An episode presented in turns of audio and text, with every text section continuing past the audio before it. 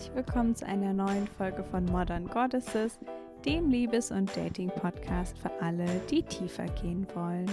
Mein Name ist Elena Inka und in der heutigen Folge geht es darum, ob es wirklich stimmt, dass Männer sich nicht binden wollen. In letzter Zeit habe ich mich mit der Frage beschäftigt, woran es eigentlich liegt, dass Männer den Ruf haben, dass sie tendenziell eher vermeidend sind von ihrem Bindungstypen.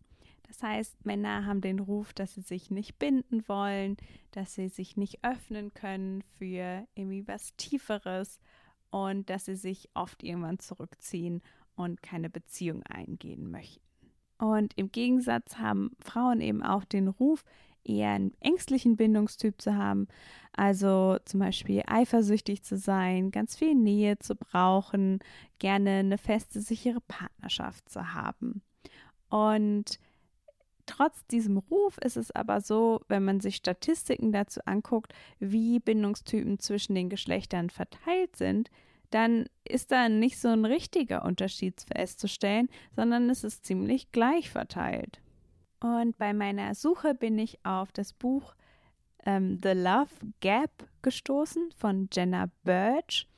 Und also Love Gap Liebeslücke, ähm, das quasi darüber spricht, warum gibt es da eigentlich so große Unterschiede zwischen Männern und Frauen, was eben das Thema Liebe äh, angeht und eben auch das sich auf eine Beziehung einlassen.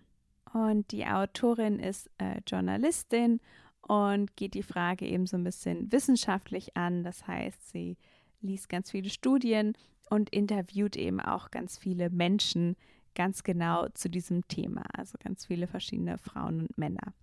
Und das Ganze ist natürlich sehr heteronorm, aber das ist einfach die Natur des Themas, dass wenn wir uns eben Unterschiede zwischen ja, Cis-Männern und Frauen anschauen wollen, dann ja, endet das eben in dieser Schublade. Und ich werde in der heutigen Folge den ersten Teil des Buchs vorstellen und dann nächste Woche den zweiten. Und die Autorin fängt das Buch damit an, dass sie eben jemand feststellt, dass sie ganz viele tolle, attraktive, erfolgreiche, intelligente Freundinnen hat, die ja irgendwie in ihren 30ern sind und die aber einfach keinen Partner finden. Und sie fragt sich eben, woran das liegt und fragt sich auch, ob Männer ein Problem damit haben, wenn Frauen sehr erfolgreich sind. Und in Interviews ist es so, dass Männer in der Regel mehr von allen guten Qualitäten haben wollen. Das heißt, sie sagen quasi, sie wollen eine Frau, die möglichst attraktiv ist, möglichst intelligent, möglichst erfolgreich und ähm, ja, haben da quasi keine Einschränkungen. Und wenn dann aber das Ganze in der Realität getestet wird, also wirklich geschaut, stimmt es denn auch in quasi Dating-Situationen, dann kommt in der Regel heraus, dass das nicht ganz stimmt, sondern eben, dass wenn Frauen erfolgreicher sind oder intelligenter als Männer, dass Männer sich dann in der Regel ähm, schlecht fühlen. Also dass sie sich auch irgendwie bedroht fühlen und dass das in der Regel dazu führt, dass sie sich quasi zurückziehen. Also das Klischee, ich möchte eine Frau, die ähm, erfolgreich, intelligent und lustig ist, aber bitte nicht mehr als ich, stimmt tatsächlich voll und ganz. Und anschließend geht sie eben genau der Frage auf den Grund, woran liegt das? Also warum fühlen Männer sich dann schlecht? Und eben auch, warum brauchen Männer oft so viel länger, um sich irgendwie einzulassen, eine Beziehung zu möchten, äh, zu wollen, zu möchten, genau. Und warum gibt es da eben so große Unterschiede zwischen den Geschlechtern?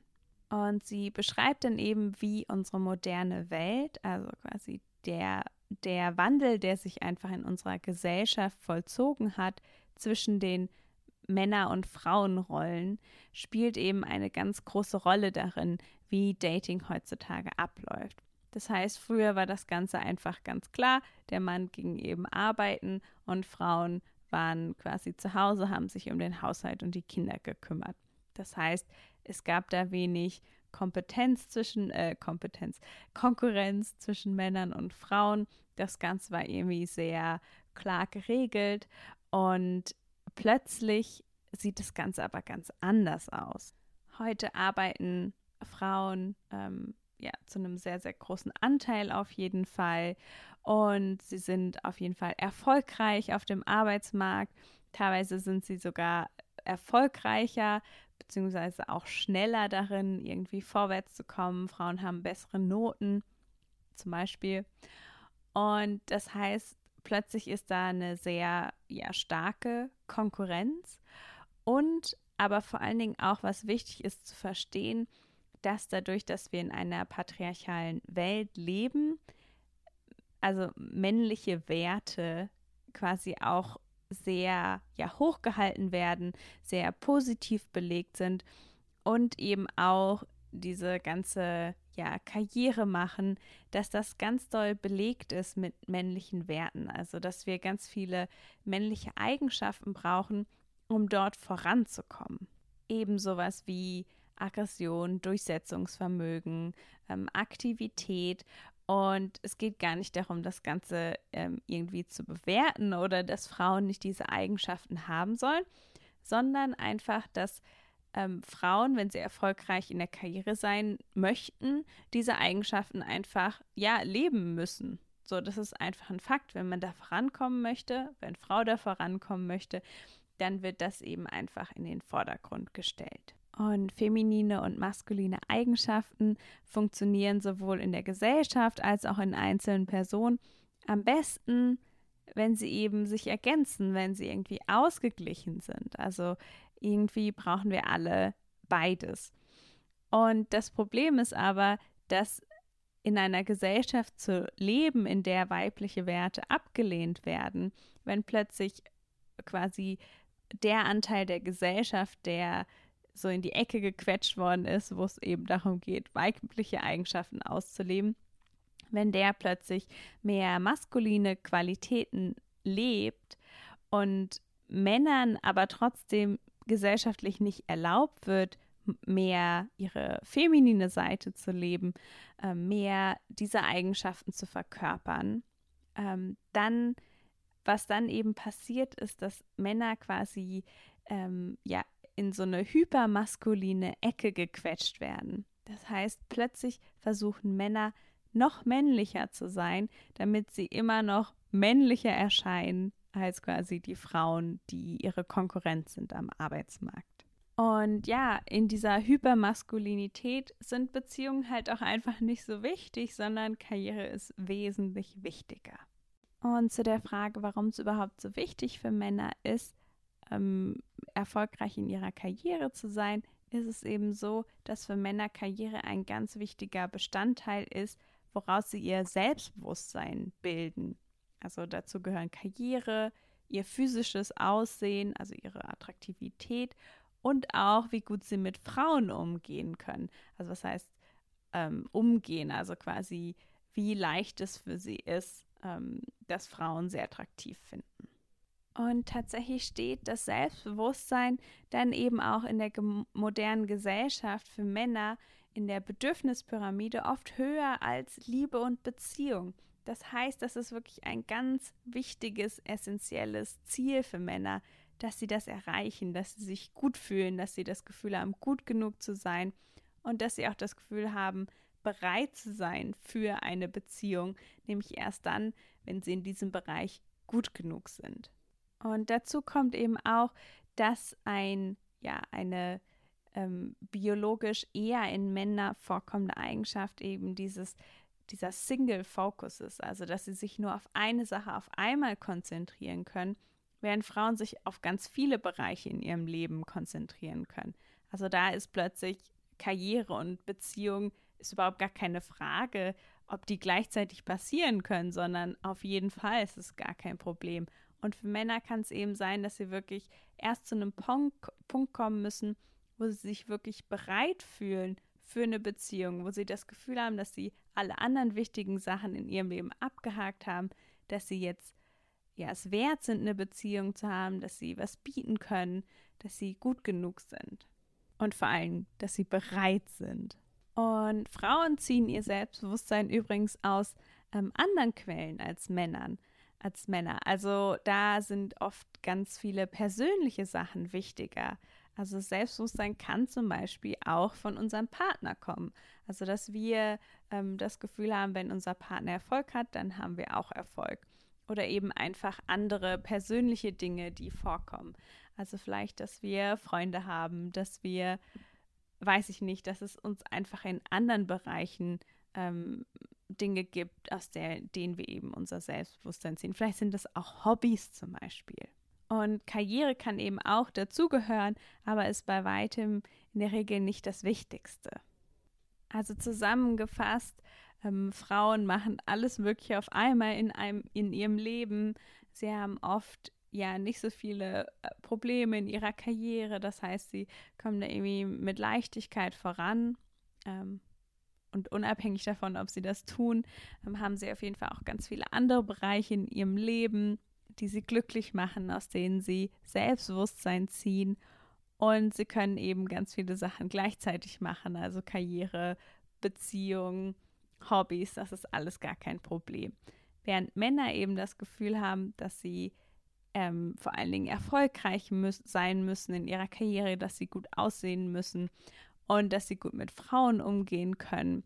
Und das sind alles Dinge, ähm, auf die sie sich dann quasi ganz konzentrieren und die oft relativ lange im Leben brauchen, bis sie wirklich an dem Punkt sind, wo sie das eben gerne hätten und sich dann wirklich selbstbewusst und zufrieden damit fühlen.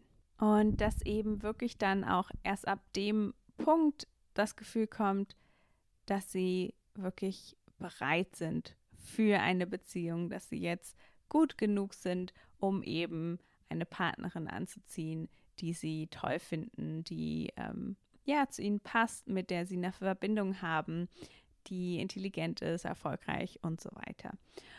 Und das bedeutet, ähm, für viele Männer ist es gar nicht so wichtig, ob quasi eine Frau gut zu ihnen passt, sondern das Timing ist viel wichtiger, nämlich dass sie sich bereit fühlen für eine Beziehung. Und dazu kommt natürlich auch noch, dass Männer keine biologische Uhr haben oder die zumindest sehr, sehr viel später abläuft als bei, bei Frauen. Und dementsprechend ist da auch gar kein Druck, irgendwie einen Lebenspartner zu finden, wenn sie noch in ihren 30ern sind. Und wozu das eben oft führt, ist, dass Frauen äh, Männer kennenlernen, mit denen sie eine tolle Verbindung haben, ähm, wo das irgendwie ganz toll anfängt, alles scheint zu passen und dann nach einer gewissen Zeit zieht sich der Mann plötzlich zurück oder das Ganze ist fast wie eine Beziehung, aber ähm, ja, der Mann will quasi einfach keine feste Beziehung eingehen. Und die Frage ist dann, woran das liegt. Das führt total, zu total viel Herzschmerz. Das kann richtig wehtun, vor allen Dingen, wenn sich das erst nach einer Weile rausstellt. Also vielleicht dauert es ein halbes Jahr, bis sich dann ähm, der Mann quasi zurückzieht. Und das hat sich vielleicht auch vorher gar nicht richtig angedeutet. Und ja, also wie gesagt, es kann einfach mega schmerzhaft sein. Und es ist irgendwie auch ganz schrecklich, weil es so schwer ist, das vorher zu vermeiden.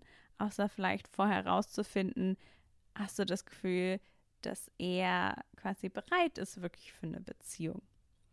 Und wichtig ist aber auch dann zu verstehen, dass wenn du so jemanden in deinem Leben hast, wo du das Gefühl hast, oh, wir haben so eine tiefe Verbindung und eigentlich scheint es so richtig zu sein und vielleicht kannst du die Person auch nicht loslassen, dass es wirklich ist zu verstehen, wenn er nicht bereit ist, dann quasi macht es auch gar keinen Sinn daran festzuhalten, weil Timing eben oft so wichtig ist. Und es geht jetzt nicht darum, den Mut zu verlieren und zu denken, okay, kein Mann äh, will sich irgendwie auf eine Beziehung einlassen, bevor er 50 ist, sondern es ist eher wichtig zu verstehen, woran es liegt, wenn das eben oft nicht der Fall ist und wirklich ein Augenmerk darauf zu legen, dass jemand eben bereit ist. Und auch zu verstehen, dass wenn ein Mann sich zurückzieht und du das Gefühl hast, eigentlich passt es doch total gut, dass es wahrscheinlich wirklich nicht an dir liegt. Also es liegt wirklich nicht an dir, sondern es liegt viel eher an dem Timing und dass er gar nicht bereit dafür ist, sich jetzt wirklich auf was einzulassen. Und in der nächsten Folge werde ich dann mehr darüber sprechen, wie du quasi all die Informationen nutzen kannst, um wirklich jemanden zu finden, um ja all die Hürden irgendwie zu überwinden und damit es eben trotz alledem wirklich klappt. Und das war es auch schon wieder mit der heutigen Folge. Ich hoffe, du hast was gelernt. Ich habe auf jeden Fall sehr viel gelernt in dem Buch und ich freue mich ganz doll, wenn du beim nächsten Mal wieder mit dabei bist.